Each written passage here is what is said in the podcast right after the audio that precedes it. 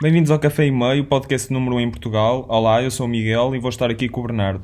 Somos dois amigos de cidades diferentes, eu do Porto e o Bernardo de Lisboa, e vamos estar aqui à conversa. Deixe já o nosso e-mail para qualquer pessoa interessada, independentemente de idade, background ou profissão. Café e Meio podcast.gmail.com Por isso já sabem, juntem-se à conversa. Exatamente, o objetivo é tornar o podcast mais interessante, ouvindo todo o tipo de opiniões, tópicos e realidades numa conversa informal e informativa. Para isso contamos com convidados para gerar debate entre as gerações mais novas. Por isso já sabem, participem e juntem-se à conversa. Deixo outra vez aqui o mail, café e meio podcast.gmail.com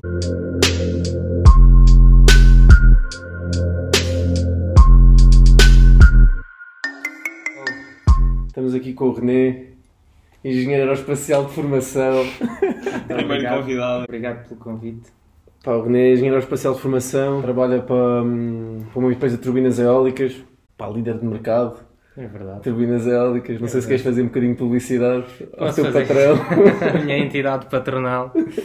É verdade, sim senhor. Trabalho numa empresa aqui no Porto, eh, num escritórios no Porto. A empresa é multinacional, chama-se Vestas e é a maior produtora de turbinas eólicas, maioritariamente focada em turbinas onshore, mas agora também vai começar por turbinas offshore. Qual é que é o país mesmo da Vesta? Yeah, é tua. E a Vestas é dinamarquesa, e, mas está, tem turbinas em 81 países, tem todo, todo o globo. Depois tem escritórios de investigação e desenvolvimento na Dinamarca, uma pouca coisa em Southampton, aqui no Porto. Na Cheguei a ver aí na net e acho que na Península Ibérica só tinha uma. Pelo menos aquilo que carregámos, só, só parecia que tinha uma. Sim, aquilo era um pontinho lá no mapa. Mas depois quando, quando Mas fomos tem várias ver, aqui. pá, aqui, no, aqui no, em Portugal tens, tens aqui no Porto, que é onde Yeah. o René trabalha. É a Em única, Espanha- não é? No país. De, de investigação e desenvolvimento. já. E em geral, tipo, uma empresa de, de engenharia tem sempre poucos escritórios de investigação e desenvolvimento, porque é uma pirâmide de necessidades. Né? Para vendas, que é quando queres qual o produto, depois tens muito mais escritórios de vendas, tens, tens sales offices, tipo em Louros, por exemplo. Em geral, em cada país que tu vais vender turbinas, acabas por ter um, pelo menos um, um escritório de vendas, que é para poderes vender lá e estás com, as, com os reguladores de cada país a, ir buscar os, os permits. Mas já está, centros de investigação e desenvolvimento há em menos países, né? porque é mais específico Exato, e exato. decidem investir só Então, em tipo, países com mais mão de obra especializada. Exato. Tu, tu, tu contando, tens. Aquilo começou todo na Dinamarca, então tens lá os gigantes mesmo, os escritórios com umas centenas e centenas de pessoas. E depois eles abriram há, antes do nosso em Chennai, que é na Índia, um que também tem muitas pessoas, e depois abriram o nosso, que é Mutu, que também tem umas 300, uns 300 engenheiros no Porto. E, Fomos logo o terceiro. e kind of, mas Yeah. também não há muitos mais. Depois tens em Southampton. Depois é tipo um, aqui e ali fazem uns, umas ceninhas. Em Southampton também. Já estás a trabalhar lá há quanto tempo? Estás a curtir? Olha, eu terminei o- a faculdade em dezembro de 2018 e comecei a trabalhar lá em outubro de 2018. Por isso, como dizia ela, a fazer as contas. Com o António Guterres, Mas yeah, este ano vai, vai para 3 anos. Tem sido. É, é sempre aquela experiência diferente. Começar a trabalhar, vida Foi o nova. primeiro trabalho. primeiro trabalho, para tornar financeiramente independente.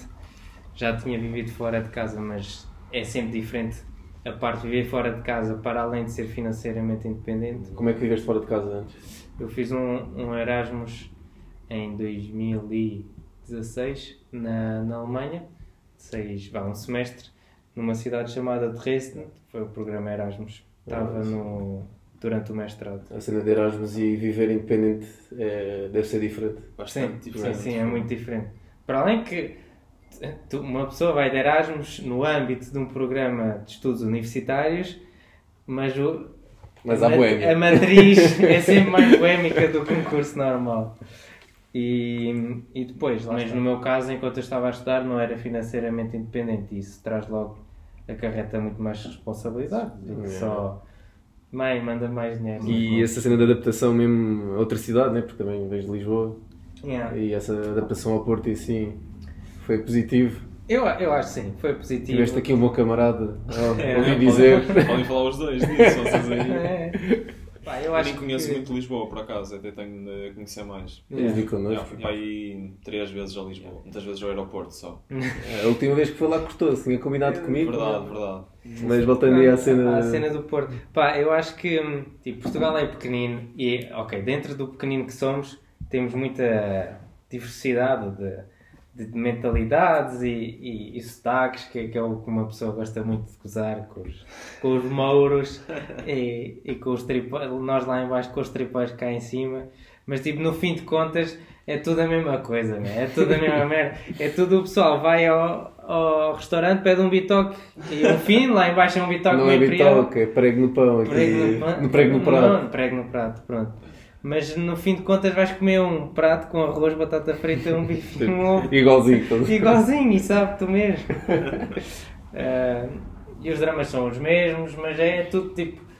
Que é o Porto, lá em baixo é o Benfica ou o Sport. Mas não notas uma certa diferença cultural. Tipo, a matriz é a mesma, na minha opinião. Sim, Mas exato. acho que existem certos pormenores que, que variam. Exato, pronto, lá está. Tipo, é mais fácil notar as, as diferenças do que as, as coisas que são comuns, claro. mas o que eu estava a dizer é que as semelhanças são tão grandes. E, eu digo isto tipo, depois de ter ido para fazer um, um, um Erasmus na, na Europa e, e também ter feito uma viagem à China, uma pessoa volta e vê que, man, isto é tudo igual, não, não varia nada. Mas pronto, dentro do igual que é, claro que há diferenças e o, o que eu notei é que o pessoal cá no Norte é mais direto e por ser mais direto é bastante, eu acho, mais rápido de fazer hum, ligações, eh, con- ligar, conectar-te com as pessoas, porque sabes logo se elas curtem de ti ou se não curtem de ti. Não há E- rodeios. e vai- Também tinhas dito isso de ser mais direito, isso é estranho. Tipo, Não há sei- tantas papas na língua, não há tantos Não. rodeios, entendes? O Mas- pessoal é mas logo- entre amigos é ou entre, entre amigos e entre estranhos mesmo. Tipo, se, gosta, se o pessoal aqui no Norte se gosta, diz que gosta, se, diz, se não gosta, diz logo que não gosta. Estás a ver? Yeah. Não há cenas. Lá em Lisboa pode às vezes haver tipo ali um certos rodeios, não se dizer coisa de maneira educada. Exato. Aqui Tipo, também existe isso, mas é mais. não é tão, tão crítico, tão. É um tão bocado visível. o, debate do, da educação versus falsidade. Tipo, até que ponto é que é ser educado, até que ponto é que é ser falso. E, e mesmo a, também depois te- tens o reverso da moeda que é o, o ser direto ou ser eh, Mal educado. mal educado ou quase arrogante. Ou, e de facto nota-se, eu noto um bocado de diferença em relação a Lisboa. E, pá, para começar, só pela quantidade de palavrões que se dizem cá em cima. Que é Isso é lá à vontade, é lá à vontade. sério, dizem-se muito mais? Mano, eu, eu nunca tinha visto estar à espera do autocarro, passar uma, uma vozinha com o net e oh filha da puta, anda cá que vais levar com o chinelo. Mano, isto não, isto não se ouve lá em baixo. isso é grande clássico. E Isso é a imagem que acho que toda a gente de Lisboa tem no Porto, é essas clássicas velhinhas aqui da baixo ou do bolhão. No bolhão, é. Mas isso é épico, então autocarros é, é um clássico, tem sempre Yeah. entretenimento. E nos mercados, e mesmo aqui em Matosinhos, notas lá que ali as velhotas a puxarem para a bancadelas são muito mais diretas, estás a ver? E muito mais atrevidas, estás a ver? Tem muita piada. Mas lá na Vestas, voltando a- ao teu trabalho, Uhum. na Vestas o que é que fazes mesmo especificamente? Yeah, sem, querer- sem entrar em muitos detalhes, ahm, eu trabalho na parte antes das turbinas serem construídas ou dos parques serem construídos, porque hum, trabalha com a previsão, tudo o que diz respeito com a previsão, que é tentar estimar quanto vento há e quem conseguir estimar bem quanto vento vai haver num dado sítio consegue estimar quanta produção pode ter esse parque e se conseguir estimar bem com alguma precisão consegues avaliar o risco de um certo projeto. Então, toda, tudo aquilo que diz respeito com o pré-venda, ou nem é só o pré-venda, é pré-construção e pré-planeamento do parque, é basicamente ter precisão suficiente para baixar o risco do projeto. E eu trabalho com a minha equipa para fazer. hum, fazemos programas que estimam a produção de energia. Temos duas partes. Uma estima o que nós chamamos de recursos do vento e depois de sabermos os recursos do vento, estimamos a produção de energia usando esses recursos do vento. Então, do ponto de vista de, de business, eh, aquilo tem a utilidade de baixar o risco de projetos e, e ver a viabilidade sequer de, Fixe, mas isso não é muito mais de meteorologia, na área de meteorologia, Yeah. talvez o vento, como é que a engenharia se liga com muito mais pessoal de meteorologia? Yeah, Existem, existe mesmo, não é a minha equipa, mas existe uma equipa dedicada só à meteorologia. E a Vestas tem um petabyte e meio de dados meteorológicos guardados num supercomputador deles. Para quem está a ouvir, um petabyte é 1000 terabytes, que por sua vez é 1000 uh, mil gigas. Um petabyte é 1 milhão e meio de gigabytes de dados meteorológicos desde o ano 2000 e troca o passo. São, são quase 20 anos de dados meteorológicos em todo o globo, com uma resolução de 3 km, a várias alturas. Eles têm, ah, acho que é a cada hora, têm todos esses dados. ahm, a temperatura, velocidade do vento, pressão, densidade, por isso é bué de dados. E porquê é que tu precisas disso?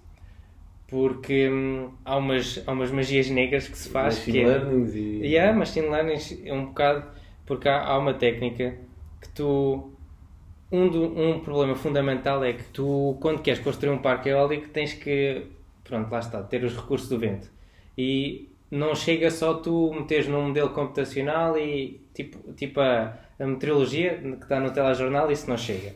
Porque pode dar mais ou menos para Lisboa mas tu queres saber naquele monte específico onde vais pôr a turbina como é que está então, para tu teres esse grau de precisão, tu metes lá tipo uma torrezinha, se chamam, é uma estação meteorológica em cima de um, de um mastro, e aquilo fica a medir o vento durante um ano. Mas depois o problema é que os projetos são feitos para 20 anos, ou da, a Vestas dá garantias de 20 anos, ou pronto, 10 anos, dependendo do contrato, mas normalmente é 20 anos, o projeto é quase sempre feito para 20 anos. E tu, como é que tu depois, com dados só de um ano, consegues garantir que nos próximos 20 anos não vai haver um ano de treta ou vai haver um ano em que tens uma, uma tempestade muito forte que possa vir a partir as turbinas. Então o que tu fazes é pegas nos 20 anos de dados que tu tens meteorológicos, não são dados de medição, mas é meteorológicos, e tu treinas ah, neste ano que tu tiveste a medir, também tens os dados meteorológicos e comparas as medições com a meteorologia naquele ano. E depois tentas usar isso que aprendes nesse ano para extrapolar para os outros 20 anos, eh, 20 anos que tens guardados de medições. E assim consegues ver, pá, se o clima, se a correlação entre o, entre o mastro que tu andaste a medir naquele ano e as, e as, e as previsões meteorológicas forem mais ou menos a mesma, tentas prever no passado teríamos tido este tipo, então vamos assumir que no futuro o passado vai ser igual ao futuro, que é uma grande tens uma grande incerteza com, com a mudança do clima. Claro Usar sim. dados de 20 anos para trás pode ser muito diferente se nós destruímos por completo o, o clima. Mas essa, enfim, essa bruxaria que aí falas, é, se falarmos disso, estamos a entrar dentro do território do machine learning sim, e sim, deep sim, learning sim, e essas sim. coisas yeah, assim. yeah, yeah. Porque opa, o que eu vejo aí tu estás a falar é mesmo aquela aplicação rentável de dados e esta coisa que anda toda à volta dos dados, em que realmente tipo, os dados são o novo petróleo da, da, nova, da nova era, por assim dizer. Aí é tipo uma aplicação mesmo direta disso, em que tens uma empresa que é líder de mercado e, se e baseia a instalação dos parques eólicos e eh, faz de concept design, por assim dizer, dos projetos eh, com, esses, com esses tais dados. Yeah. E epá, eu não estou muito dentro da, da cena do machine learning, sabes que vou, vou bicando de vez em quando e tenho ouvido em podcast assim, duas teorias de machine learning, ou basicamente duas maneiras de não é acho que é duas maneiras de treinar, já se pode dizer assim, os modelos. E uma que tem a ver com a ne- a neuroevolução, basicamente um- são dois métodos de treino. Um em que estás constantemente a supervisionar esse tal algoritmo, é, porque acho que é o que tu, tu deves usar lá. Não? Por, yeah, Usa, tipo, tens os inputs e os outputs que saem daí yeah. e tens o, o- out- outra maneira supostamente em que que está, eu não, só, tenho, só, só dei assim um cheirinho, não tenho bem certeza de como é que isso Sim, funciona. Me explicaste, tu também não fiquei sem perceber o que é isso tinhas dito, como tem input e output e a outra era. A outra tinha, tinha a ver em que só uma- medias pela performance do algoritmo em vez de estares a medir tipo, a qualidade dos inputs e os erros do, do input para o output. Yeah. Um paradigma é. Isto é um bocado vago, não sei Sim, se... é um bocado vago. yeah. Estou a perceber a diferença. Um, um paradigma é tu. ahm, também não quero estar a mandar bacuradas, mas Tudo bem, tudo um, bem. um paradigma é tu recebes, ah, dás tipo a um modelo e dizes: Olha, se eu te der estes inputs, eu quero que os outputs sejam estes. E depois ele lá faz uma magia que ele ajusta tipo uns coeficientes, uns números, não interessa, e faz com uma teoria, média. teoria probabilística, basicamente. só. Quer dizer, sim, mas também tem, por exemplo, aquilo é. usa cálculo, é a regra da cadeia e Hum. ajusta os pesos de, de umas matrizes já. E também tens lá umas não linearidades à mistura. Mas basicamente a ideia é que tu tens um, tens um modelo tu dizes-lhe, olha, se eu te der este input A, eu quero este input B. Mas tu depois vais fazer isso por muitas vezes. E depois dás o A1 e o B1 e depois dás, olha, vou-te dar outro A2, B2.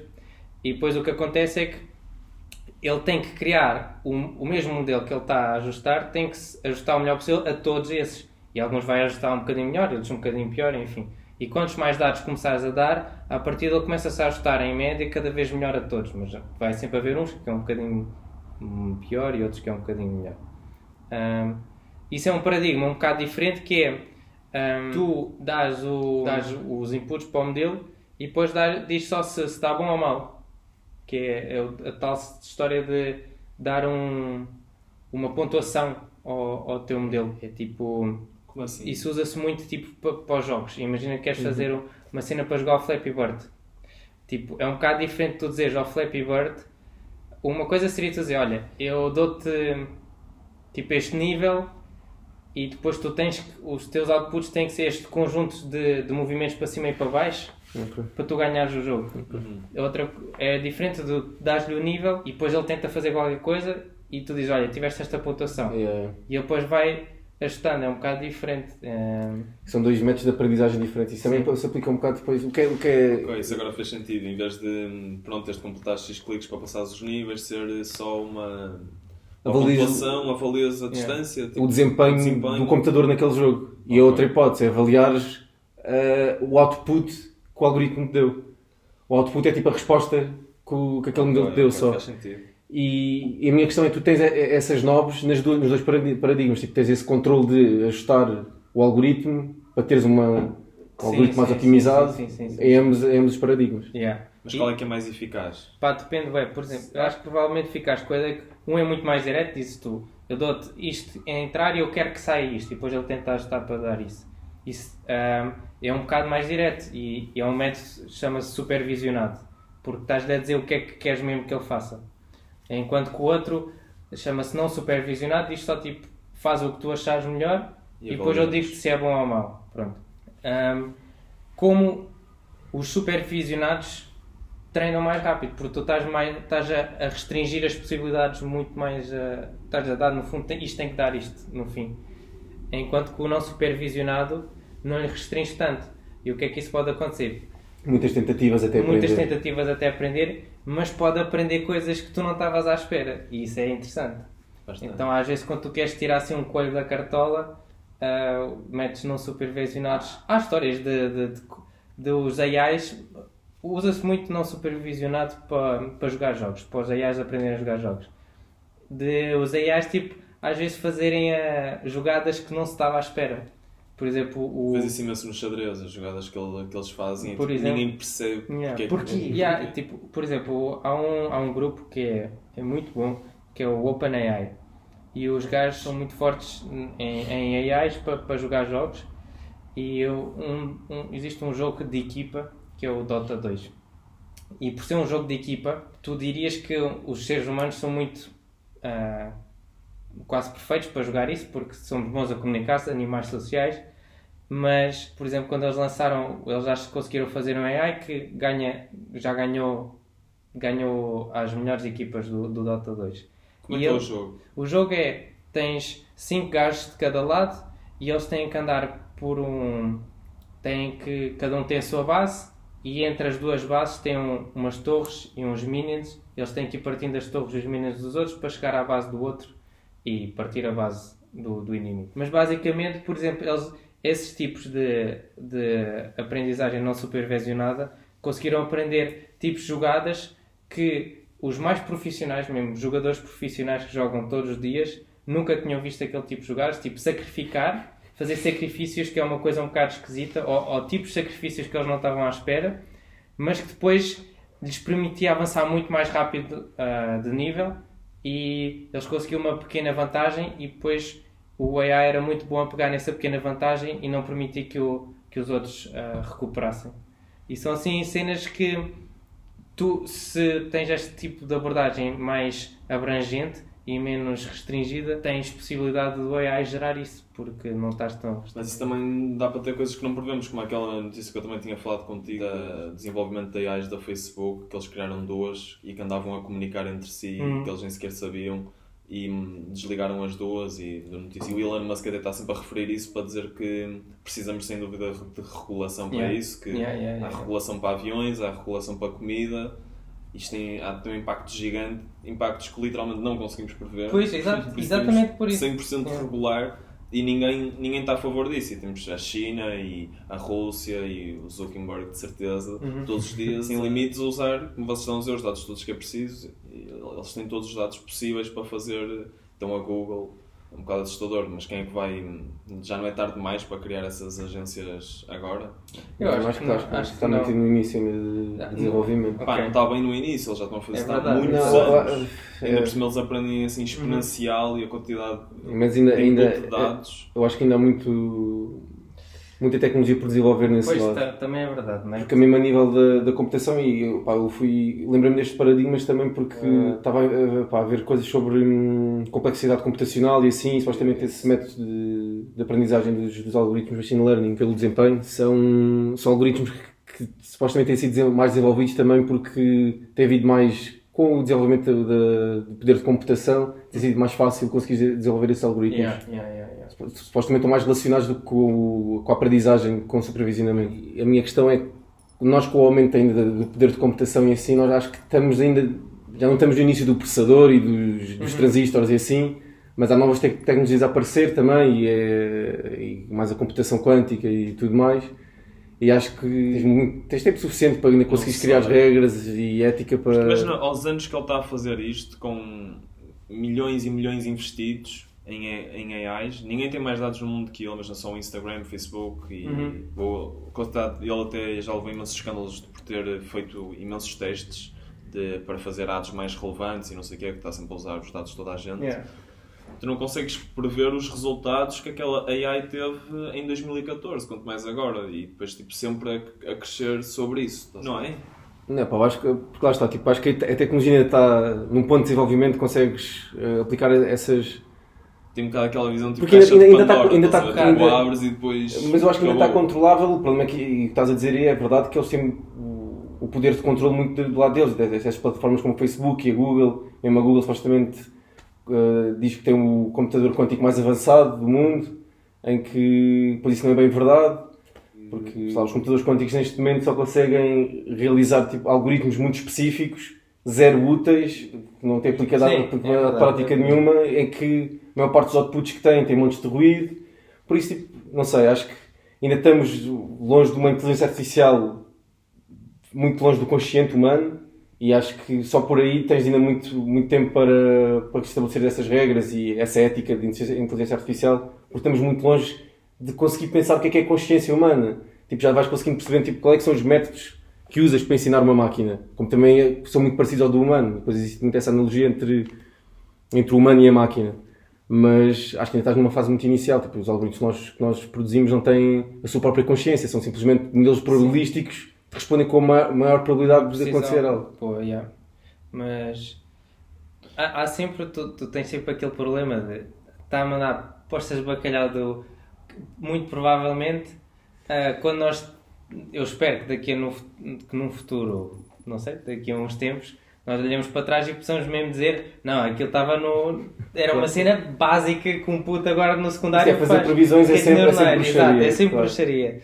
Mas se tudo, digamos, acho que até sou um bocado otimista, se tudo correr bem, daqui por uns tempos a gente vai olhar para trás e tipo, a Siri é uma cena ridícula. Em que tu tens lá tipo o C3PO em tua casa a passar-te a ferro ou uma coisa assim. Uma cena que eu também queria dizer que existe bem essa visão que tu estavas a dar, faz bem lembrar tipo o Terminator ou, ou, tipo a cena da singularidade que é, que é quando, Exato, quando é o conceito de tipo uma máquina computacional se tornar consciente. Pronto. Ahm, não existe, ainda não se faz. Primeiro, ainda não existem bons modelos de uma coisa que se chama inteligência artificial genérica. Ou, ah, exato, exato, General AI. Para, para tu conseguir chegar a esse ponto, precisavas de fazer o que estavas a dizer, que é tipo, ah, gente, aquilo está a treinar desde 2016. Mas não tem sido sempre o mesmo modelo. Eles fazem tipo uns, uns modelos, aprendem uma coisa, depois fazem outro modelo. É como se tu tivesses montes de mini robozinhos, estás a ver? Não é tipo sempre se fosse uma analogia por carros, é tipo, primeiro fizeram um triciclo, depois fizeram um triciclo um Lá está, bocado mas melhor, é isso, um é carro, a cena de ser, de ser inevitável. E Yeah. Ninguém parece tão preocupado ao ponto de criar uma agência reguladora como a FAA ou como é que se Uhum. chama aqui na Europa, os aviões. Os aviões, sim, sim, sim. Também aqui, na Europa? Não, Não, não, nós não. temos Não. a- nós É, temos- Sim, é mas uma é agência qualquer de regulado- reguladora e ninguém tem, só que o Elon Musk está preocupado, não é? Tipo, porque é que ele fica Sim. tão preocupado com isso? Acho que é a mesma coisa com a SpaceX e com os túneis que ele está a fazer e com tudo, que diz, pá, claro que era bom também não ter a FAA para a SpaceX, mas ainda bem, claro, toda a gente concorda que ainda bem que há. Yeah, yeah. Por isso temos a, concordar a visa- todos. a visão dele vai ser um bocado biased porque ele está completamente dentro da tecnologia e vai ser ele o mais, o mais defensor que a tecnologia vai evoluir o mais rápido possível porque ele é Não, mas o devia- proporcionador da, da Se ele tecnologia. estivesse a, defender dire... a tentar defender os direitos dele, ele não dizia nada. E continuava como está, com zero agentes reguladores. Ele é o Sim, único que puxa ali um bocado É. para Yeah, isso. Mas aí também estás a partir um bocado da, do pressuposto que o, único incentivo que ele tem é o maior lucro e eu acho que não é, não é de todo. Ele, ele sabe que o lucro é importante para manter os, as empresas que ele quer, mas Sim, ambas- imagem e... e imagem. Pronto, em geral, tipo, ele ele quer, tem as missões de. ah, para a Tesla é ajudar o mundo a transitar para consumo renovável de energia e, e- e armazenamento, e a SpaceX é tipo chegar a Marte. Mas isso, isso é o objetivo dele e ele sabe que para chegar ali as, as empresas têm que ser ah, sustentáveis, têm que ter lucros, senão, senão vão à vida. Mas quando ele as fundou, ele achava que o mais provável é que elas falhassem. Por isso eu acho que por aí tu vês que o objetivo dele inicialmente, e acho que mesmo agora, não é tanto o lucro, mas que o lucro é um meio para chegar a um fim. Claro que sim, por isso ele ter credibilidade para, para dizer isso que devia haver regulação, quando tens, sei lá, Jeff Bezos e Hum. outros, que até a China e outros países, só que é difícil. E esse o argumento também é que podes conseguir regular eh, a Google e etc, mas não vais regular a China, nem os outros países a fazer, eh, Yeah. porque se estás só a ficar para trás, será sou até contra. impossível regular tudo, tipo todos os algoritmos estão a ser feitos com, com Mas o machine problema é que também podes fazer esse argumento para comida e para, qualquer, voos né? e para qualquer tudo. cenas. E Sim, mas quando é que há- consumo interno, entendes? Porque tipo, imagina quando estás a fazer um avião e tens regula- regulamentação internacional é porque o avião vai, vai ser uh, utilizado a nível internacional e vais ter que cumprir requisitos internacionais. Quando usas tipo um algoritmo dentro de um país, pode ser muito mais fácil não ser controlado, não é? Fica só ali dentro da agência secreta Sim. da China ou da Sim, agência sim, secreta dos Estados Unidos. Mas eu acho que em, geral, tipo, a ideia de- das reguladoras é porque no mundo ideal uma sociedade chega à conclusão que hum, há certos incentivos no sistema que acabam por gerar resultados que são nefastos ah, no global para a sociedade. Então, mesmo que tu digas que vais acabar por ficar talvez tecnicamente para trás, do ponto de vista técnico ou de performance dos teus algoritmos, se calhar o preço que tu pagas, ou que digamos a China vai pagar, já vai ser mais nefasto para o modo de viver de uma Europa ou o modo que os, os americanos gostam de viver. E depois, no global, e é para isso supostamente que existem os reguladores, vai ser melhor ter, ter as regulações, mesmo que antes depois um bocadinho mais devagar e que vais atrás da, da, da China, lá está tipo, mandávamos as, soltávamos as rédeas e era tudo ah, comida geneticamente modificada. Que em- na Europa é uma Um cena, é. é um bocado menos liberal do que nos Estados Unidos. E E ainda bem. Yeah, ainda bem, porquê? Porque tu achas que os riscos de, para a saúde são menos bons do que os benefícios que tu podes ter de melhores colheitas. Claro. Mas os gajos nos Estados Unidos é tipo, têm um milho, um milho que é boeda eficiente, que produz, que produz, produz, produz. Eh, se, se no fim de contas isso for pior para a sociedade ou para o modo que um certo povo decide que é mais importante viver, acho que sim, acho que ter reguladores no fim de contas é importante. Mas é como tudo, é um equilíbrio um bocado difícil, porque E é isso, já está, essas leis já estão sempre atrás, de, por exemplo, com as redes sociais, estão sempre depois do que aconteceu, nunca estão a regular, estão só a, pronto, a, A dar uma de consequência, reagir, né? exato, a reagir, as pessoas um outrage gigante e pronto, vamos lá fazer uma multa ou aqui um, julgamento, quando não conseguem realmente regular aquilo, porque não conseguem prever o que é que é preciso regular. E isso é assustador ainda mais com AI, imagina AI, como é que eles conseguem prever o que é que é preciso regular? Quando, ainda por cima nestes anos todos, daí eu achar que é ter essa visão um bocado mais pessimista de ser caixa de Pandora, ser um bocado difícil de regular. Eu tinha um. um isto, isto vai- vamos dar aqui uma volta um bocado, uma Boa, tangente, mas boa.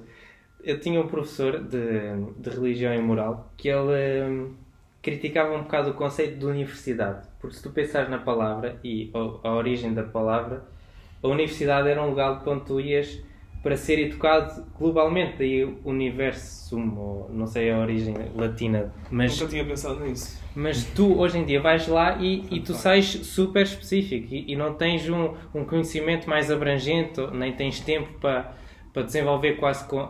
Depende do curso, mas não tens assim muito espaço para desenvolver várias áreas do conhecimento humano. Vais para a engenharia, vais para a saúde, vais para humanidades, economia, letras, enfim. Onde é que eu quero chegar com isto?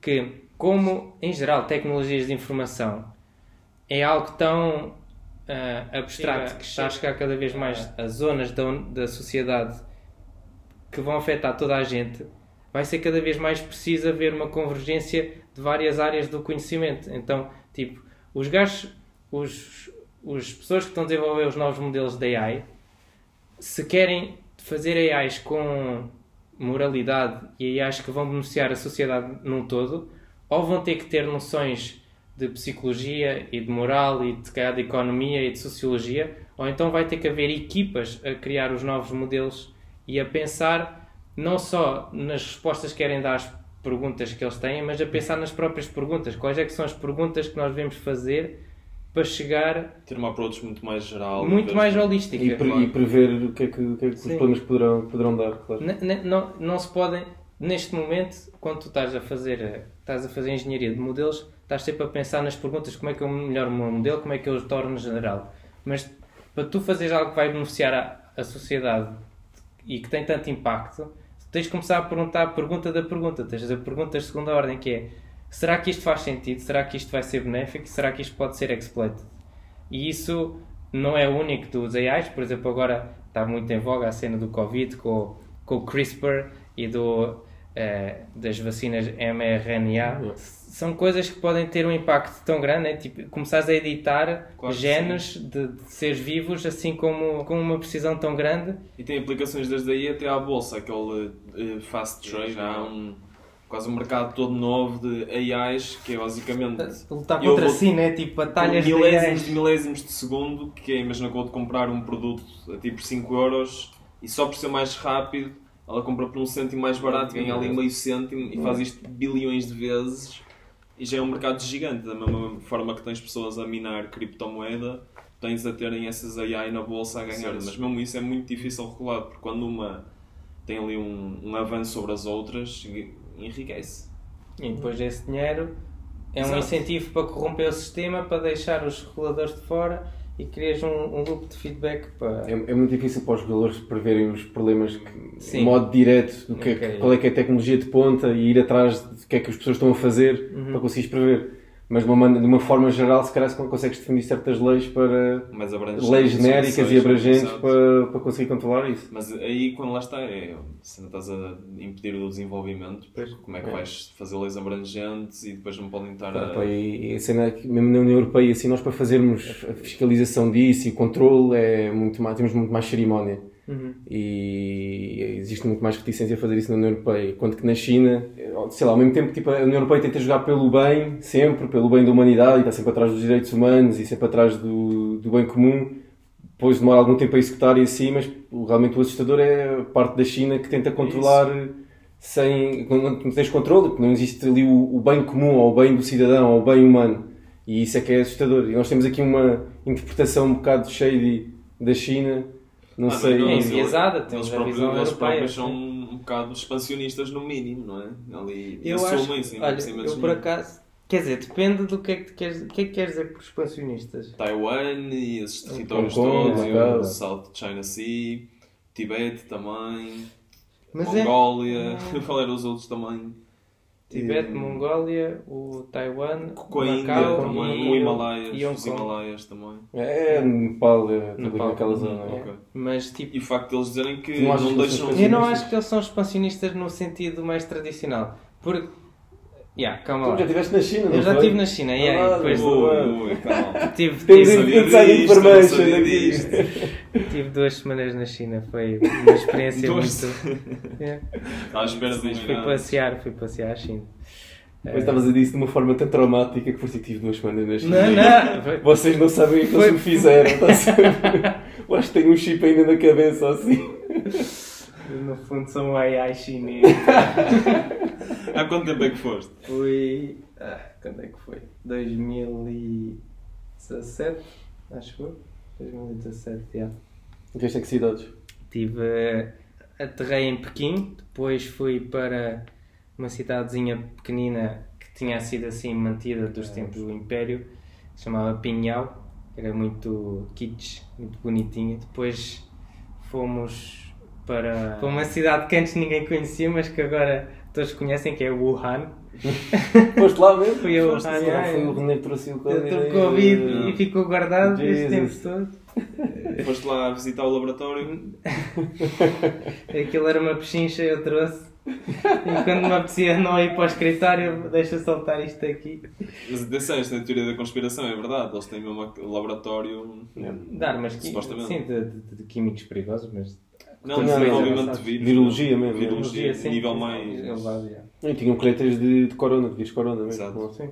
Mas em geral eu acho que todos os países bocado- avançados têm, Sim, sim. Uhum. têm assim, investigação de vírus pesados, de antrax e essas Yeah. coisas muito doidas. E o que eles fazem também é isso, é desenvolver para tentar ter ali à frente do. Quem sabe? Não, está. À frente da curva, é verdade, é assim que eles investigam os vírus. É... Mas Ah, que- sim, perceber os próximos É, é. mutações para qual é que foi o que tiveste ido da China? Ah, que hum, tipo, isto, isto se calhar é um bocado One World, muito peace and love.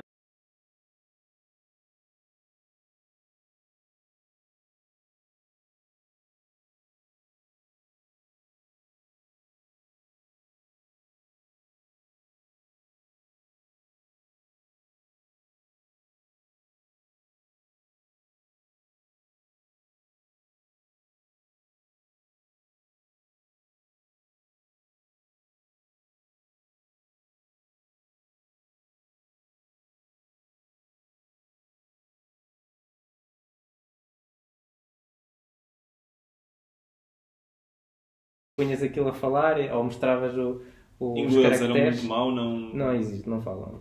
Não. Zero mesmo. Yeah, é, tens de ser com o telemóvel. Jesus. Google Translate, isso ficas sempre a ter e estás lixado. Lost in Translation. Lost in Translation. Mas bateu-te mais aí as semelhanças do que as diferenças. Não, tipo, o- mas porque isso é natureza humana, é tipo, o que tu bates sempre é as diferenças, porque é o, evolu evolucionariamente é aquilo que é perigoso que te pode lixar. Mas na China notavas também assim multiculturalidade e Não, pessoas de não, países não. diferentes ou era só Não, a China é um país bué homogéneo, mesmo bué, bué homogéneo. E em mesmo geral, em Pequim assim? Sim, sim, sim, sim, sim. Tipo, no campus da universidade ahm, que, eu- que eu andei lá a passear, às vezes, pontualmente, vias ocidentais ou outros asiáticos. Mas primeiro, quero deixar claro que não é, para quem não está a treinar, não é assim tão fácil perceber diferenças entre povos asiáticos. Dentro das, das minhas capacidades, não, é, não, não tem assim tanto diferenças. Mas é um povo bem homogéneo. ahm, e que eu saiba é mesmo bem difícil, não são, pronto, não, não estão preparados para ter imigração, acho. É muito difícil, acho que nem sequer podes ter a cidadania. Ah, acho que nunca podes vir a ter cidadania, acho. Acho que são um bocado xenofóbicos. Acho que sim, acho que sim. Acho que sim. Mas, Mas eles também, tipo, mas eles não precisam, eles não precisam de imigração. Mas viste atitudes disso? Tipo. Ah, não, né? Não, mas, é mas, ok, se calhar não xenofóbicos, mas tipo, fecham-se, né? Tipo, Yeah. os, em geral, quando os chineses estão noutros países, eles têm as suas comunidades Não e se não integram. se integram muito. Sendo que eu acho que eles são QB abertos porque mesmo assim tens programa de Erasmus lá e tens tipo, intercâmbio internacional Exato. entre estudantes Exato. e Tipo- eles próprios mesmo abrem economia porque tem de ser, né? Sim, para sim, se adaptarem. Mas eles são muito business oriented. para- Então, tipo, eles abrem-se para fazer, Fazer negócio, Yeah. yeah. Depois manter os seus, os seus modos de viver, se, os permitirem. E depois tens aquele choque cultural de... Para, para europeus, os chineses têm uns hábitos um bocado mais... Menos higiênicos, digamos A assim. sério? Sim, tipo... Sim, também lixo. tenho essa imagem, pelo Yeah. menos. Eles andam todos de máscara, Não, parecem higiênicos. Sim, estás a dizer são, são mais a- japoneses e coreanos. Estás a assim. associar mais os... Ok, ok, ok. E eles, mesmo lixo, tu vês turistas, e não é por mal, mas os turistas chineses, distingues de japoneses que estão educadamente a tirar fotos com os que estão a berrar e a tirar lixo Yeah. para o chão. Yeah, yeah, yeah. Os turistas chineses têm, têm má fama. E, e mesmo lá, quando estava lá na China, mas pronto, tá- estás noutro continente, nem, nem sequer estás noutro país do teu continente, estás noutro continente, por isso não tens muito para estar a julgar, mas comparado com a Europa, os, os estándares de higiene eram um bocado diferentes. yeah. Mas pronto, em Roma ser romano, Adapto. adaptas. Mas ficaste tão impressionado com, com a parte emocional de que vias que eles eram pessoas, não eram robôs, eram mesmo pessoas Yeah. que tinham discussões. E, e, e ah, estava à espera que fossem. tinha uma ideia bem estereotipada, Yeah, mas yeah. depois no fim de contas têm as suas maneiras e berram um bocadinho mais. Mas e- não imaginava isso de serem mesmo business oriented. Achava que era mais um bué. grupo específico de chineses que a Não, grande não, maioria sabe serem comunistas e terem esse conflito de. Pá, mas eles, eles adotaram bué o capitalismo, o seu capitalismo, aquele sistema híbrido. yeah, mas estão mesmo all in. All Mas não estavas que é uma sociedade capitalista, claramente. Completamente, completamente capitalista. Não tinha ali nenhum sentimento comunista. Não. Mesmo a nível de, tipo, de simbologias e tipo, cenas Sim. cartazes do Partido Sim, Comunista, sim, assim, sim, isso sim, existia. sim, há muita propaganda, muita propaganda. É uma cena um bocado esquisita. Como é que achas que as pessoas de lá têm a visão da pá, a propaganda? Yeah, é normal, ou- é perfeitamente normal, sempre. Mas acreditam ou é mais. Isso já não tenho tanta certeza porque é difícil comunicar com os chineses. Os únicos que eu conseguia falar mais foi dois amigos que eu conheci de Erasmus, em que eles falavam em inglês. Foi por isso que eu fui ao Han e estive lá a falar com eles. Mas depois eu também me sentia, não me sentia muito à vontade a, dar a, fazer, a fazer perguntas mais políticas. Porque Porque tinha medo que eles tivessem represálias, de- não sei. Que as ser um espião alemão lá. Não, é, não Não, sei. mas tinhas medo de consequências de Não para mim. para o- Yeah, não para mim, mas para, o- para eles. Eu, às tantas eu queria, lembro-me bué de estar a conversar com ele, tipo, eu tenho que perguntar sobre Tiananmen, tenho, tenho que perguntar, tenho que perguntar, porque há grande censura, supostamente, para, para, não, para não se divulgar dentro da China do, do massacre de Tiananmen. E eu queria saber, em primeira mão, se eles já tinham ouvido falar, mas senti-me bem... Não perguntaste. Não perguntei, senti-me bem Perdeste aí uma oportunidade. Perdeste aí uma oportunidade. Eu curto muito os meus amigos, não queria. que Quero eles- metê-los aí. Não, inglês eu nem ia perceber. Tá, não É, estás verdade, ali. Também é verdade. Tens escudas em todo lado. E tudo o que tu escreves na net é quase. Sim, isso não foi assustador, o teu telefone, as tuas aplicações, Yeah, isso é isso, mesmo verdade. Isso dava-me assim aí. uma, dava uma onda, porque houve histórias de pessoal que os ocidentais é na boa, podes, podes ir a não sei como, mas deixam-te a ti tipo, ir aos sites que tu queiras. Consegues mesmo ter acesso ao tipo, Instagram? tens que usar VPNs, tens que usar VPNs. Lá está, se não usares, o teu telefone deixa de. Não, não consegues aceder Não, aos sites. não não. consegues aceder. E mesmo isso, tipo, acho que quando o partido se está a reunir, as, as VPNs também não dão. É tipo, está mesmo tudo bloqueado. O partido Entendo. está a reunir, fecha tudo com o mundo exterior. Mas Isso acontece quantas vezes? Mas. não sei, não sei. Jesus. Mas são aquelas reuniões mesmo do Partido Comunista em que fica tipo. Mas em tudo mesmo é isso que eu não percebo como é que eles conseguem adotar esse sistema híbrido e ser capitalistas e assim pronto, o partido vai se juntar, vai tudo abaixo, tudo o impacto que isso tem. Como é que... Não, tipo, dentro da China ainda continuas a conseguir comunicar na boa. Mas mesmo assim- o mundo exterior. Epá, acho Os negócios dependem do mundo exterior e está muito Sim, ligado. mas lá está, eles devem ter vários filtros e vários níveis de filtros, não vão-te bloquear os negócios, nem de mandar as e-mails, nem, nem, nem essa Lá coisa. está ainda. Ou Alibaba, pronto, mas se tu, vão bloquear de certeza tipo as VPNs usadas para poder saltar por cima das Chinas. Eles têm uma. A firewall dos gajos, o que for mesmo muito crítico, eles bloqueiam de certeza. E tipo, os meus amigos chineses, um deles curtia bem de filmes e ele para ver filmes usava VPN e depois sacava os filmes. Mas ele dizia que às vezes ia, às vezes não dava. Então eles, tipo, eles sabem, eles conseguem controlar e tipo, têm um blind eye para. Mas tem algum, certas- alguma consequência real para eles? Por exemplo, está a sacar filmes uma coisa assim tão ligeira? Não, acho isso, isso não, eles mas. têm algum medo? Não, não, não são esses tipos de coisas, mas estavam-me a contar uma história que ahm, era um ocidental que pediu para usar um computador de um chinês, eh, amigo da família ou assim, e que depois acedeu à, à conta Gmail, acho eu, e depois, passado uns tempos, estavam a ligar lá para casa a dizer: Olha, que, é- que é isto? Que, é- que é que estás a. Como assim?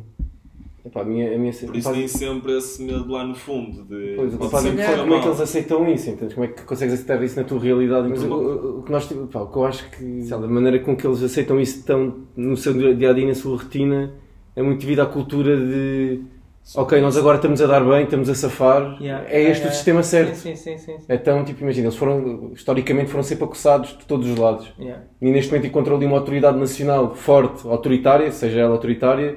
Eles têm uma certa flexibilidade na sua, na sua liberdade, lá está, E estás a tem, dizer. yeah. Mas eles- construiu ali uma classe média Yeah. gigante e também é um bocado por causa disso que eles. Estás a ver? Eles vêm, eles daquela, vêm aquela, daquelas gerações em que trabalhavam, que tinham, passavam fome, em que havia muita miséria na China e agora começam a ver fortuna.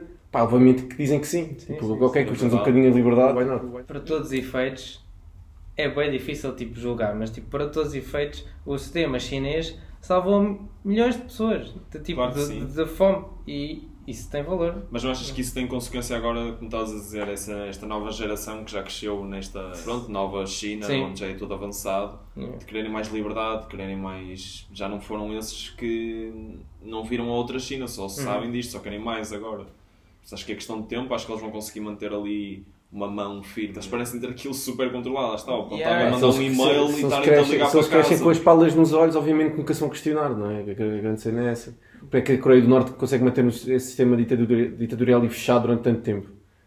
Porque realmente eles têm um, um, um- um diferente tipo de isolamento da sociedade, mesmo assim a Coreia do Norte é mais agressivo. E é isso que é interessante da China, eles terem esse não 100% fechado, mas também não é 100% Mas depois aberto. eles são é rewarded, eles são rewarded com o crescimento da sociedade. Logo, eles fazem ali um bocado, a população faz ali um trade-off e tipo, pensa, Yeah, é que mesmo mesmo- sendo uma nova geração, se olhas para, para a geração de Hong Kong, em que realmente tiveram um sistema democrático e testemunharam um sistema democrático, isso para eles é inaceitável. Uhum. Agora, essas pessoas, tipo, a democracia é muito vaga para elas, eles nunca tiveram democracia na vida.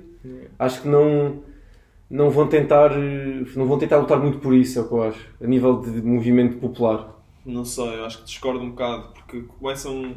Só o facto de poderes viajar, poderes perceberes de Isso é facto verdade, é não só de uma visão de quem de um chinês que nunca saiu dali, mas que já vê filmes, que como é que ele não quer, como é que ele aceita isso Uma coisa que é, mas dizer. eu acho que depois a diferença é viveres mesmo, entendes? O dia a dia como a democracia. Uma coisa é dares uma olhada dela. Mesmo isto agora que o René contou, tipo, o René tem aqui uma percepção de flash Claro. da China. Uma coisa é estar todos os dias Uhum. a viver uma, uma, uma democracia. O que é que é fazeres? Tipo, é mesmo lá está, mesmo quando tu sais de casa e vais viver sozinho, tens todas as liberdades. Pá, é uma fada de ar fresco.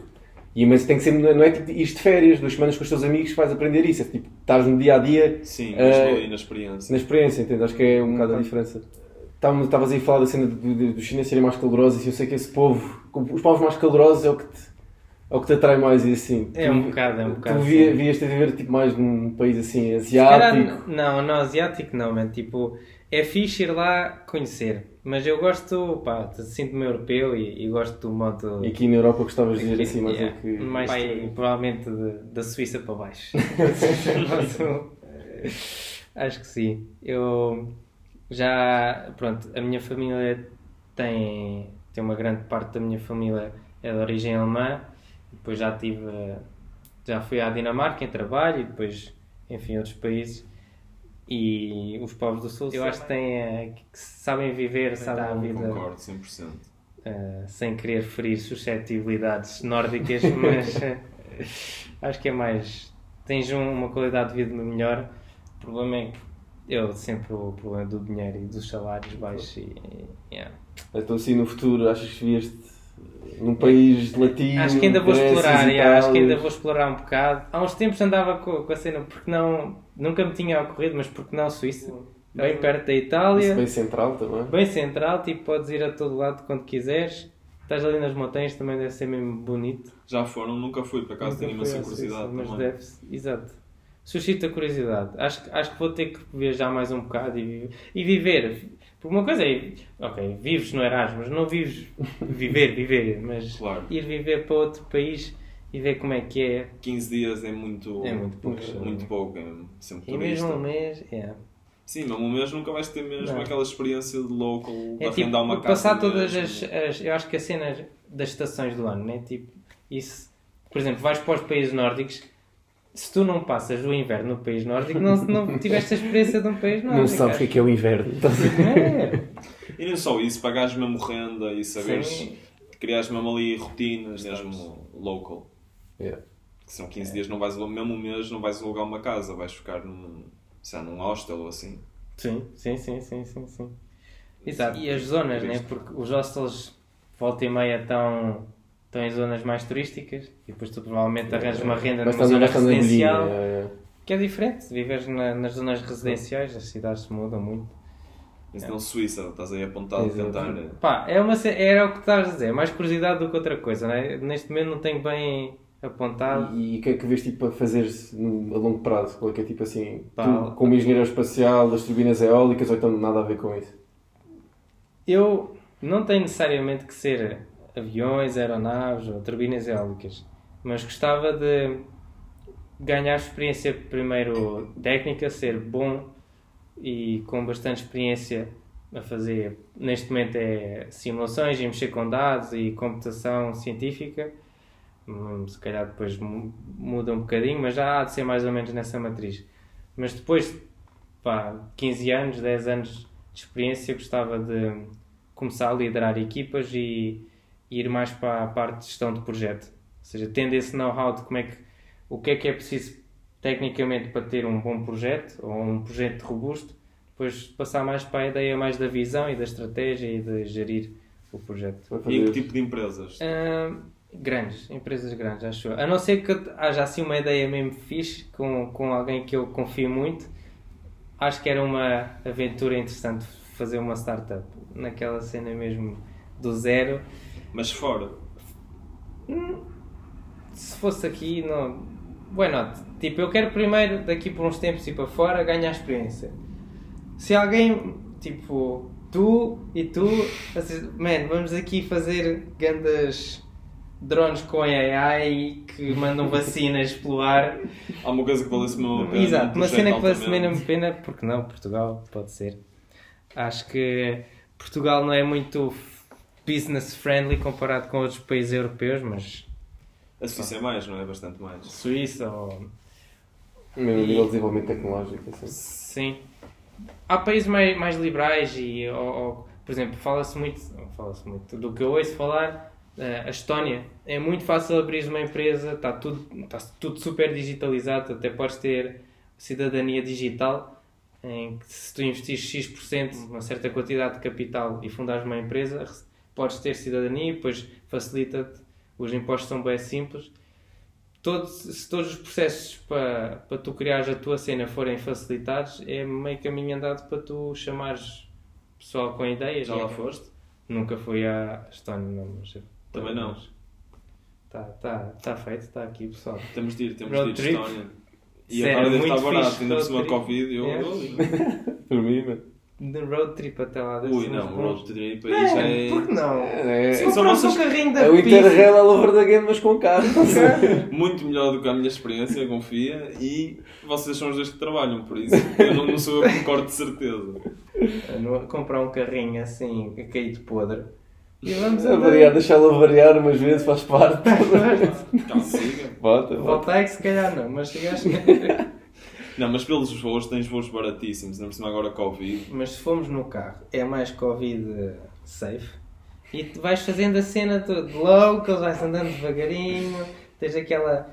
Eu acho, eu acho altamente. Tipo, siga. tu não, não achas que tem o seu benefício viajar mais devagar? Viajar eh, slow travel, Slow não. travel, é. de ir. eh, Mesmo no Interrail, foi a única coisa que eu não gostei muito, era isso ter sempre 4 ou 5 dias num sítio. Uhum. E é um, um bocado bocado frustrante. frustrante, Nós até passámos ali uns países um bocado mais à frente, só dois dias, e na Croácia quase duas semanas lá. Valeu imensa pena. Mas se quiseres ficar mais tempo, depois tens de passar todo de um paradigma de quase para nómada digital, meu. porque para Exatamente. fazer assim uma viagem grande tem que ser Muito 3 tempo, né? meses, 4 Pois. meses, ou uma coisa assim, ou despedes e ficas uns tempos Não, mas já há 15 dias, já era altamente 15 dias. Yeah, mas, mas se quiseres ficar 5 dias em cada spot, vês 3 dias. Sim, É, claro que sim. E não dá, não dá. Era Yeah. mesmo apanhar voo para lá e ficar lá Yeah, uma, yeah, uma semana ou duas. Quanto tempo de férias é que tem o pessoal aí que Eu trabalha? tenho 25 dias úteis. Também. E por exemplo, este ano já gastaram? Eu- Não, no início do ano ainda, ainda não para gastar. poupadinhos, É, tá, tá toda a gente claro. com Covid, né? Teve Yeah, tudo isso. fechado, mas eu já tive que gastar porque tinha. Acumularam do ano passado, Pois, se eu acumula, acumulei. acumular pontos. E tu pela. Gastar aí numa viagem gastar agora. um plafond. Acumulas só porque não te deixam tirar. Indiretamente não te deixam tirar. Vamos dizer como é que acontece comigo. Pois, eu, eu fui obrigado a tirar porque tens que tirar Sim, até, depois, até o exato, fim depois dão-te um prazo no ano a seguir ou- para, para aproveitar os dias do, de Yeah. férias do ano anterior. Não se deixam acumular aí. É pá, depois também queres tirar férias, chega um ponto em que Há não dá para trabalhar sim, mais há. tempo de seguida. Acho que há empresas, pronto, depende, há empresas mais liberais que. Lá está, uma coisa é a lei, né? mas depois a empresa pode ser, Ter as eh, suas políticas. ter as suas políticas. Acho que, acho que existem empresas que podes acumular e depois cá pessoal. E como é que marcam? Qual é a vossa liberdade para marcar? De, por exemplo, mas já queríamos todos agora a história mesmo? É. Como é que isso acontecia? Vocês avisam com, com que antecedência?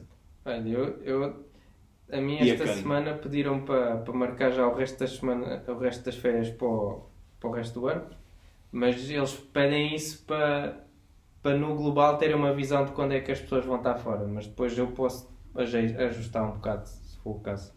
Mas já tem que estar assim mais ou menos, olha, aqui mais ou menos duas semanas. Pá, normalmente assim com um mês de antecedência, pá, e é preveres, tens de falar com o teu chefe, se houver um pico de trabalho ele vai dizer que não vai dar. Às vezes os picos de trabalho também são difíceis de, de prever, mas eles normalmente, pá, se dás com um mês de antecedência e o pico aparecer depois no dia que vais tirar férias, eles não vão cancelar as férias. Ok. Pelo menos acontece, é o que acontece na minha empresa. Pode haver empresas que depois dizem que pá, afinal não dá, temos aqui um pico de trabalho, tens de ficar cá. Que é a grande corte, mas eu nunca ouvi empresas que fizessem isso. Se marcares com um mês de antecedência assim, pá, é legítimo. Agora imagina, o pico de trabalho está aí para vir, tu a semana passada começas a prever, marcas para o pico. Eu, tchau, Aí, pessoal. pá, aí o teu chefe, o teu chefe aí vai dizer, não, precisamos, Claro. precisamos da tua ajuda, por isso vais ter que ficar aí mais uns Um dias. bocado de bom senso dos dois lados. É claro. isso, é isso. Pá, pelo menos nesta- nestas empresas assim de projeto de engenharia e Sim, sim, sim. sim. tecnologia. whatever. Em em geral. E, e acho que se calhar tem consultoras que trabalham mais por deadlines e projetos. Deve ser muito. Não te deixarem marcar Basicamente, férias quando estás sempre em pico de trabalho. É. Isso aqui. Elas também têm que ter eh, férias, se calhar. Depois também há sempre empresas que decidem fechar mesmo. Vocês não fecham. Temos, temos dias obrigatórios de férias. Pois, é. está, temos é. essa cena. Isso tira um bocadinho de flexibilidade, mas já está. Eles depois compensam com. Poderes marcar um bocado de férias quando quiseres. Mesmo que haja um pico de trabalho, eles deixam que. Mas aquilo que tinhas dito para voltar ao assunto da China, não, não achaste que são expansionistas? Como assim? Ah, pá, pois. Porque que da- visão deles, tu, tu podes não concordar, mas da visão deles, as, aquelas partes sempre fizeram parte da China. Tipo, a Mongólia sempre foi parte da China, o, o Nepal sempre foi parte da China. Taiwan, tecnicamente, é um regime Se a chinês. Mongólia- Não foi sempre parte da China, a Mongólia. A Mongólia Sim. já foi um império Yeah, gigante, exato. portanto, não é, não é verdade. Pronto, yeah. Mas do ponto de vista deles, aquilo é parte da China e pronto, eles lá Sim. têm as suas justificações. Mas a China não, não andou para aí a, fazer colónias como o Japão, que entrou por ali adentro a conquistar tudo e a fazer colónias. Foi, sempre foi muito diferente, tipo, um bocado interno. Sempre, sempre olhou para dentro, ah, apesar de fazer comércio ali à volta e ter tipo barcos, barcalhões gigantes muito maior que os nossos para, eh, para irem em missões diplomáticas ali pelo mar sudeste asiático. Ahm, sempre tiveram uma visão um bocado diferente de tem, eles estão ali o, o- a palavra Zhongguo que é China significa literalmente ah, centro do mundo. A visão deles era eles eram o centro do mundo que era um país gigante. E durante a grande parte até até até à revolução até ao iluminismo os grandes impérios, ou o grande império, era, tinhas ali na, na Ásia, persas e sabe, egípcios já não é Ásia, mas império chinês era um império gigante, com, com uma burocracia enorme na altura em que estavam, e, e acho que faz sentido pensarem que era o, era o maior país, com montes de estados e muito mais, digamos, avançados, ou pelo menos pronto, tinha uma grande máquina estadual. Onde é que eu quero chegar com isto? Que o- os chineses são expansionistas, mas sempre com aquela visão de business, de querer fazer negócio e pode ser um bocado enviesado e tipo ser um mau negócio, mas não são tipo os, os europeus que foram entraram ali com armas adentro a, Claro, em conquistar termos históricos não, mas não podemos misturar os dois, não é? Estamos a falar desses tempos. Hoje em dia eles são sem dúvida mais expansionistas que nós. Pá, mas eu acho que isso é Porque eles, nós não, não questionamos fronteiras como os chineses fazem constantemente em não sei quantas fronteiras, eles estão a pôr em questão o South China Sea, a construírem ilhas, Ilhas bases, bases ganhar- militares, é claramente expansionista e nós não fazemos isso. Yeah, é E, como- e o Nepal também é excessivo. Mas por outro lado, se tu vires o que o- bom. os Estados Unidos faz ah, há anos no Médio Oriente, tu poderias muito facilmente dizer que aquilo é Mas não- perfeitamente expansionista. E é, mas não há desculpa para eles. A China não desculpa os americanos e os americanos não desculpam os chineses. Pronto, mas eu acho que se calhar o que eu quero dizer é Para não falar de ziguros, não é? Zigurs, exato. Então, Sim, yeah, yeah, yeah, yeah. Mas pronto, são, eu acho que isso, os Igurs já, já acho que é uma questão diferente. Mas só para terminar uma cena, eu acho que não é assim tão fácil tu dizeres que o, a maneira de pensar dos europeus na altura do colonialismo ah, esvaneceu por completo. Porque ah, não, porque é uma questão de- quase de princípios. Tipo, os europeus ou, ou os ocidentais têm muita cena de, de pôr limites. Não, isto, isto não é aceitável. Nós temos os nossos Impor limites europeus, pô- impor a cultura. E os chineses não fazem isso. Eles, tipo, queres fazer business, faz. E tu, se queres matar, destruir o teu povo, desde que façamos o business, façamos, estás a ver? Mas isso não é, não é legítimo, isso é errado. Eles são uma ditadura e é por causa disso que eles Man, garantem ali não intervirem porque lhes convém, não é? mas isso estás a dizer por, pelos, teus, ah, pelos teus valores de, de ocidental. Se tu, se tu acreditasses mesmo no. oh, pronto, isto aqui já começa a ficar muito filosófico, mas se tu. Eu percebo o que estás a dizer, como é que há diferenças sociais. Yeah, Mas as, Aceitar as outras mas culturas se ou não. respeitasses São tipo outro. Se respeitasses mesmo os Estados-nações, era. Porquê que os Estados-nações funcionam? Porque as, os- as nações ah, respeitam. Tu ficas no teu canto, eu fico no meu canto, a gente não está a impingir as coisas uns aos outros. E isso é mau porque dentro de umas nações pode estar completamente corrompida, mas é bom porque permite ter uma relativa Claro. estabilidade e tens menos guerra. Mas a China está sempre a questionar imensas fronteiras, porque ele não deixa Yeah. os outros Estados em paz de todo. Sim. E ter essa mentalidade expansionista, acho que é, é, isso é um bocado uma desculpa deles de, pronto, ser diferenças sociais, etc. Porque nós também podemos dizer, faz parte da nossa cultura, colonialismo, pilhar, e, é assim que nós fazemos as coisas. é, a mas, nossa, anda- mas andamos para a frente e é a nossa cultura, exato. As coisas mudam com os tempos. E, Existe a a Lei Universal dos Direitos Humanos. E a Lei Universal dos Direitos Humanos é uma lei universal que tem que ser respeitada em todo lado, independentemente da, da cultura. claro que sim. E quando estás, a- está a haver um desrespeito de- de- desses direitos humanos, tipo, tem, tem que haver uma intervenção. Tudo Tibete, então, o. Tibete, então, é uma questão de liberdade religiosa que é Claro que completamente sim. suprimida e não há desculpa aí nenhuma para fazerem isso. Até aquele filme dos. Avengers era para ser um monge do Tibete e mudaram o filme todo. Isso é ridículo, é censura frente a toda a gente por uma mulher chinesa de uma vila não sei o que porque não podia ser de Tibete. É imensas coisas, mas aquele filme do, do Tom Cruise, aquele clássico dos aviões, como é? Impossível. Top Gun. Ver. O casaco dele tinha assim no peito uma costura gigante do Japão. Ele mudaram o casaco e voltaram a gravar as cenas todas do início. Eles têm mesmo ali um. Sei lá, pior que expansionismo, mesmo controle e já nem é só na cultura deles, é na nossa cultura também. E isso mete-me um bocado de impressão. Uma coisa que é a NBA, que também, Uhum. por ter por terem posto aqueles tweets de Free Hong Kong, agora todos os anos fazem uma viagem à China, todos os jogadores. Faz, é porque recebem bem dinheiro. A NBA gera bué da guita na Claro, China. porque meu. eles são o maior mercado, maior mercado para a NBA. Até que ponto é que eles podem ter Até que ponto é que tens de vergar para, para fazer business, entendes? Pois, não, mas eu acho que, eu, eu acho que é legítimo. Eu acho que é, Achas que é tipo, legítimo? Eu acho que é legítimo. Então, Uma coisa é, é ridícula, outra coisa é legítimo. Tu vês perguntas a perguntar, então o que é que tu achas de Tibete e não sei o que é. Eles, a China está a fazer um trabalho incrível, eu acho- isso é assustador, parece Yeah, ali. yeah, yeah, Veja yeah. o anel mesmo. Sim, sim. Mas eh, eu acho que é legítimo um país, dentro das suas fronteiras, poder eh, fazer as suas regras. Porque eu, eu acho que isso é bom porque mantém a paz mundial. Nos países que seja corrupto, isso é mau. Mas, mas eu acho que no global isso é uma coisa boa. E não é por uma cena ser ridícula que não deixa de ser legítimo. Tipo, se. Porque. Ok, vamos mudar as cenas. Se é assim tão ridículo, e se, e se- se de facto é assim é, tão não é ridículo. ser ridículo, é ser criminoso um Ok, bocado. Exato, é Se é assim tão criminoso, porque é que a NBA não corta relações? A NBA está a compactuar e a culpa, se a NBA é assim tão.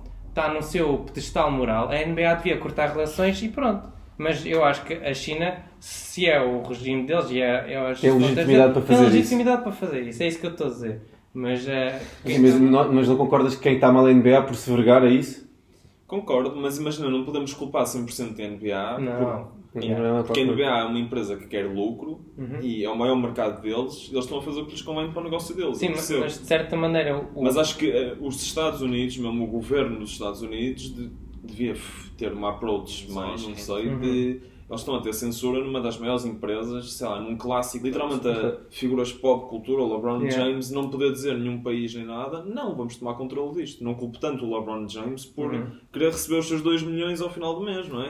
Aí, aí o business vem ao de cima e é o dinheiro, que não- basicamente. nós não devemos estar todos a contar que a NBA faça o correto moral. Nós devemos estar a contar é que haja ali uma parede ou uma. Mas aí- que eles não conseguem corromper só, só por serem o maior mercado do mundo. Senão, aí, como é que vai aí ser? estás quase a chegar outra vez à cena de impingir as tua- os valores do teu país noutro Eles é o que país. fazem, então. Eles é que estão a impingir os valores dele. Não poder dizer eh, livremente o que tu achares do Taiwan ou de outros países. Estão para além das fronteiras deles a Mas impor isso- a- a visão Mas o deles. que tu estavas a propor de os Estados Unidos, o governo federal dos Estados Unidos meter mão na, numa empresa privada que eles re- respeitam bem, Isso nunca ia acontecer. Nunca ia na acontecer. vida. Nos Nunca Estados Unidos, vida. então. Muito menos nos isso é tipo uma linha vermelhíssima, né? Tipo, Mas na Europa ou na China já não. Eu- não eu acho que é difícil sim. censurar-nos a nós. O Estado intervém mais nisso de censura da China, a mesma coisa a proteger os dados agora com Sim. 5G, nós levámos um Mas bocado mesmo para É o assim- trade-off entre liberdade e dinheiro e a liberdade e o business. Exato. Acho que na Hungria- Europeia, lá está, que nós estávamos a dizer que, tipo, que somos muito mais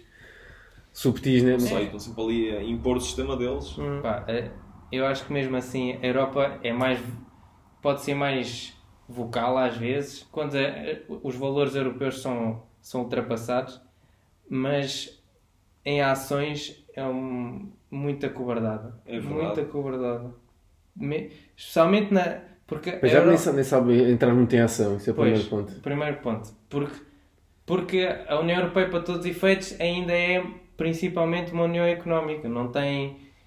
A União Política é fraca. A União Militar, basicamente, é, é então. dada...